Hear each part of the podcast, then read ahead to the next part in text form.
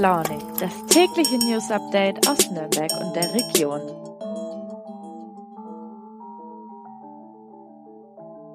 Hallo und willkommen zu Früh und Launig. Heute ist Donnerstag, der 1. September. Hier spricht Max. Habt ihr mitbekommen, dass auch hier bei uns in der Region immer mehr Konzerte und Festivals abgesagt werden müssen oder zumindest auf der Kippe stehen? Ich auch noch nicht so richtig, bis meine Kollegin Isa Fischer dazu recherchiert hat. Mit ihr werde ich gleich hier im Podcast sprechen.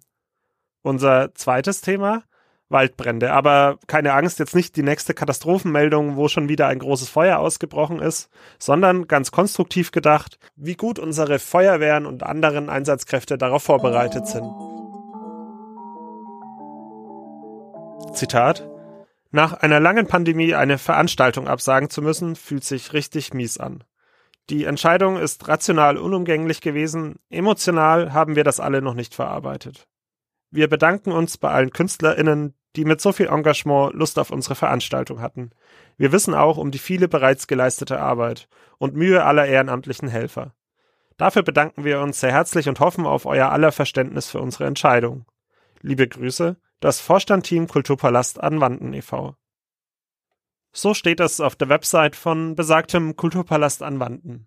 Eigentlich hätte hier vom 9. bis zum 11. September ein Festival für Rap, Jazz, Klassik und bildende Kunst stattfinden sollen. Doch daraus wird nichts, alles abgesagt. Hier neben mir im Podcastraum sitzt jetzt unsere Kulturredakteurin Isabella Fischer. Liebe Isa, wieso die Absage? Es gibt doch aktuell überhaupt keine nennenswerten Corona-Einschränkungen. Hi Max, ja, das stimmt. Corona-Einschränkungen gibt's nicht mehr, aber die Kultur hat trotzdem noch mit den Nachwehen der Pandemie zu kämpfen. Ich habe mit den Veranstaltern vom Kulturpalast Anwanden gesprochen und die haben einfach gesagt, dass der Ticketverkauf so schlecht lief, dass sie im Endeffekt das Festival jetzt absagen mussten. Ja, das Problem war nämlich auch, dass die den Künstlern, Technikern, den Sicherheitspersonal und Getränkelieferanten und halt allen Leuten, die da irgendwie bei diesem Festival mit beteiligt gewesen wären, verbindlich hätten zusagen müssen, ob das Festival stattfindet oder nicht. Und aufgrund der unsicheren Planung hätte das eben ein erhebliches Risiko für den Verein bedeutet. Ja, dann hat auch noch eine Förderung nicht so ganz hingehauen, die ist noch nicht ähm, bestätigt worden und es war dann im Endeffekt ein zu großes finanzielles Risiko für den Kulturpalast anwandten und dann haben sie sich schweren Herzens, wie sie gesagt haben, dazu entschlossen, den Kulturpalast in diesem Jahr abzusagen. Mhm. Ähm, ist das ein Einzelfall oder haben auch andere Kulturbetriebe ähnliche Sorgen? Ja, also da ist es auf gar keinen Fall ein Einzelfall. Ähm, ich habe mich noch mit dem Z-Bau in Nürnberg und dem E-Werk in Erlangen unterhalten und da ist es eigentlich genau das Gleiche. Also der Z-Bau sagt, das ist denen ihr absolutes Bauchweh-Thema. Die Leute kommen einfach, wenn sie kommen, sehr spontan und dann kaufen sie eben nichts im Ticketvorverkauf, sondern einfach abends an der Abendkasse. Das E-Werk hat mir erzählt, dass die Abendkasse zwar jetzt häufiger sozusagen angesteuert wird, aber die natürlich jetzt auch nicht die Ticketverkäufe, die im Vorverkauf nicht getätigt werden, irgendwie kompensieren können. Und wirklich egal, mit wem man spricht, äh, mit großen, mittleren, kleinen Kulturakteuren, überall ist es so, die Leute kaufen keine Tickets mehr im Vorverkauf, mhm. was natürlich eine große Planungsunsicherheit bedeutet. Was hörst du denn so von Seiten der Veranstalter an Erklärungen? Also wieso kaufen die Leute jetzt weniger Tickets?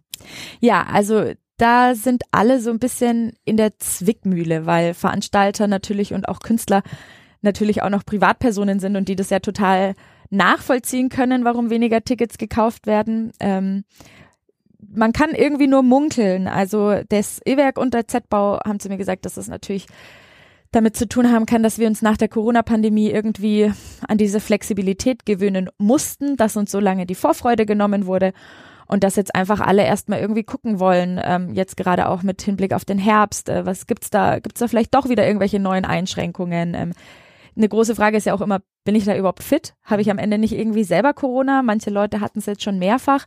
Das spielt mit rein. Dann natürlich auch ähm, der Krieg in der Ukraine. Alles wird teurer. Viele haben Angst vor dem Winter mit den hohen Energiepreisen. Und klar, da wird natürlich als erstes irgendwie bei der Freizeitgestaltung gespart. Und ja, viel wird gemunkelt, aber natürlich kann man das jetzt nicht so wirklich klar sagen, an was es jetzt eigentlich liegt. Mhm. Und äh, was ist deine eigene Meinung dazu? Du hast das Thema ja auch kommentiert. Ja, also es ist natürlich super schwierig, ne, weil jeder ist sich der gesamtpolitischen Lage momentan bewusst. Ich muss auch sagen, dass ich die Entwicklung selber super schade finde, aber gerade auch sehr wenig im Vorverkauf kaufe, weil ich irgendwie noch so viele Tickets dieses Jahr an meiner, ähm, an meiner Kühlschranktür hängen hatte.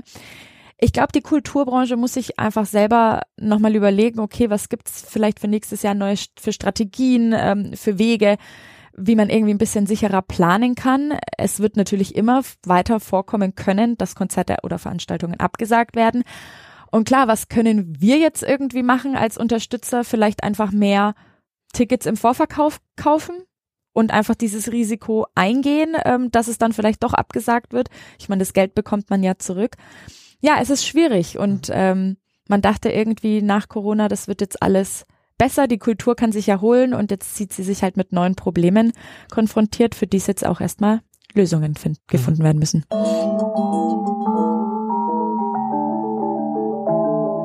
Kommen wir zu einem ganz anderen Thema. Waldbrände. Die Gefahr, die von ihnen ausgeht, die wird hier bei uns in den nächsten Jahrzehnten zunehmen. Grund dafür ist die Klimakrise, die für immer länger anhaltende trockene Perioden sorgt und trocknere Vegetation, die brennt eben besser. Klar, der eigentliche Auslöser von Waldbränden, der ist in den allermeisten Fällen der Mensch selbst, indem er Brandstiftung begeht, indem er mit heißen Fahrzeugen auf Vegetation parkt und diese sich dann entzündet, oder indem er achtlos Zigaretten wegwirft. Aber die begünstigenden Faktoren für Waldbrände, die nehmen durch die Klimakrise eben zu. Grund genug, sich die Frage zu stellen, wie unsere Einsatzkräfte auf das wachsende Risiko vorbereitet sind. Mein Kollege André Ammer, der hat genau dazu recherchiert. Lieber André, du hast mit einem Feuerwehrmann von der Freiwilligen Feuerwehr Schwabach gesprochen, der bei den großen Waldbränden in der sächsischen Schweiz geholfen hat. Was hat er dir denn von seinem Einsatz erzählt? Hallo Max. Genau, ich habe mit dem Helmut Schiffermüller telefoniert und der ist unter anderem Mitglied der sogenannten Flughelfergruppe der Freiwilligen Feuerwehr Schwabach. Und diese Flughelfergruppen, da gibt es insgesamt 17 davon in Bayern, diese Flughelfer kümmern sich um den Betrieb auf den Landeplätzen, also da, wo die Löschhubschrauber immer starten und landen. Zum Beispiel befüllen sie dann die Behälter mit dem Löschwasser und hängen die dann an den Außenhaken der Löschhubschrauber ein und kümmern sich dann auch um die Koordination dieses ganzen Flugbetriebes. Und er hat mir erzählt, dass da also äh, über weite Strecken zehn Löschhubschrauber gleichzeitig in Betrieb waren. Und er hat gesagt, also einen Waldbrand in dieser Dimension hat er bisher noch nicht gesehen und er ist immerhin schon seit rund 40 Jahren bei der Feuerwehr. Da denke ich, da hat er schon das eine oder andere gesehen. Mhm. Und ähm, angesichts der Klimakrise stellt sich ja die Frage, ob unsere Einsatzkräfte auf eine zunehmende Zahl solcher Großbrände wie jetzt eben in der sächsischen Schweiz ausreichend vorbereitet sind. Ähm, wie ist denn das bei uns hier in der Region? Ist das der Fall? Ich denke schon. Also wir haben da zum einen den Vorteil, dass wir ein sehr engmaschiges Netz von freiwilligen Feuerwehren haben, die auch sehr gute Ortskenntnisse haben.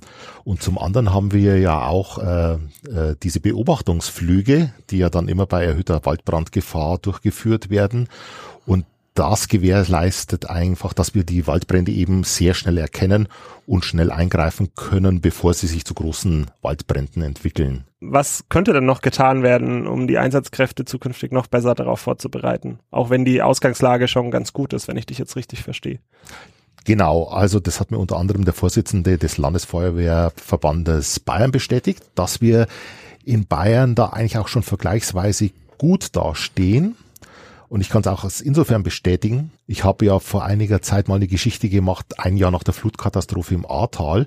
Und da haben mir eben auch viele Helfer erzählt, dass die Koordinierung dieser verschiedenen Hilfsorganisationen besser als in anderen Bundesländern läuft. Aber man kann immer besser werden. Es werden jetzt zum Beispiel neue Ausbildungsmodule äh, geschaffen in der staatlichen Feuerwehrschule Regensburg. Und auch in Sachen Koordinierung, da will man jetzt wohl noch ein bisschen was draufsetzen. Man hat da Probleme, da denkt man als Laie erst gar nicht dran. Zum Beispiel werden ja verschiedene äh, Hubschrauber eingesetzt von der Bundeswehr, von der Polizei oder auch von privaten Unternehmen. Und die haben aber alle unterschiedliche Funksysteme da muss man dann eben einfach nachbessern, dass diese Koordinierung, diese Verknüpfung untereinander besser funktioniert. Mhm. Und ähm, ein anderer Aspekt äh, ist ja noch dafür zu sorgen, dass Waldbrände gar nicht erst entstehen, so Stichwort Prävention. Was kann denn hier äh, anders gemacht werden als bisher? Da läuft ja auch schon einiges. Das Problem ist, dass es natürlich sehr, sehr lange dauert. Also es geht zum Beispiel darum, dass wir unsere äh, Monokulturen von Nadelbäumen langsam umbauen in einen Mischwald, weil Leubbäume haben nämlich auch den Vorteil, dass sie auch in sehr trockenen Sommern immer noch Restfeuchtigkeit haben. Sie können also nicht so lichterloh brennen und deswegen schaut man eben, dass man so das entsprechend umbaut und zum Beispiel auch sogenannte Waldbrandriegel oder sogenannte Wundriegel schafft. Das heißt, Was ist das? Äh, genau, man möchte eben verhindern, dass einfach das äh, Feuer sich äh, schnell ausbreitet. Wir haben bei uns auch äh, sogenannte Vegetationsbrände. Das heißt, unten das Gestrüpp, äh, das Totholz, das so auf dem Boden liegt, das fängt Feuer. Aber das, im Gegensatz zum Beispiel zu diesen Bildern, die wir zum Beispiel aus Australien kennen, wo ja dann wirklich die kompletten Bäume brennen. Mhm beschränkt sich das bei uns eigentlich dann mehr auf den Boden. Und diese sogenannten Waldbrandriegel, äh, da zieht man dann einfach Streifen rein, wo man die Vegetation äh, so anpasst, dass sie eben noch Restfeuchtigkeit hat, dass man das Totholz entfernt, dass sich das Feuer eben nicht, dass es nicht so durchrollen kann. Am Boden jetzt quasi. Am ne? Boden, genau. Ja, mhm. und dass es eben auch nicht so hochschlagen kann, weil wie gesagt, ein Laubbaum, der noch die Restfeuchtigkeit hat, der fängt nicht so schnell Feuer. Eine zweistellige Minutenzahl, das bedeutet bei Früh und Launig meist, dass wir am Ende unserer Folge angekommen sind. Denn wir sind ja ein kurzer regionaler Nachrichtenüberblick. Dafür erscheinen wir auch jeden Tag, so auch morgen wieder. Ich würde mich freuen, wenn ihr dann am Freitag noch einmal dabei seid und wünsche euch bis dahin einen guten Donnerstag. Adieu, euer Max.